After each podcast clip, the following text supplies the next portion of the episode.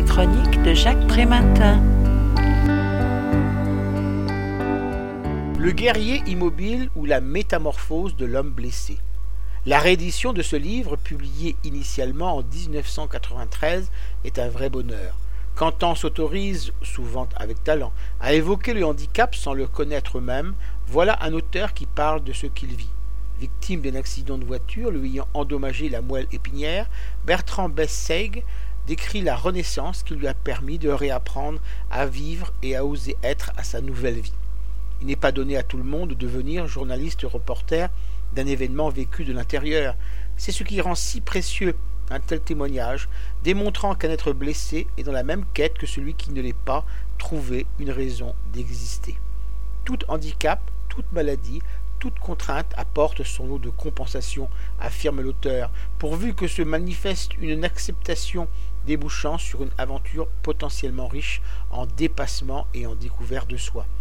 Bien sûr, le deuil et la nostalgie de l'homme debout infligent souffrance et abattement, figeant parfois dans la révolte, la culpabilisation ou le désespoir.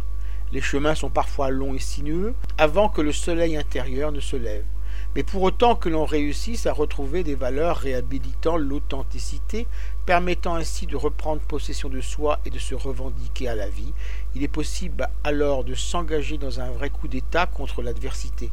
La paix intérieure, ainsi gagnée, apporte la capacité de relativiser le déficit, d'instaurer la distance nécessaire face aux illusions agitées par l'ego et de reprendre confiance en soi et en l'autre. Pour autant, cette seconde et longue gestation nécessite l'engagement d'un entourage acceptant de s'engager dans la rencontre. Entrer en relation avec un être blessé nécessite de l'épurer de ses apparences grossières et trompeuses afin de réussir à pénétrer la réalité et l'impermanence de l'être.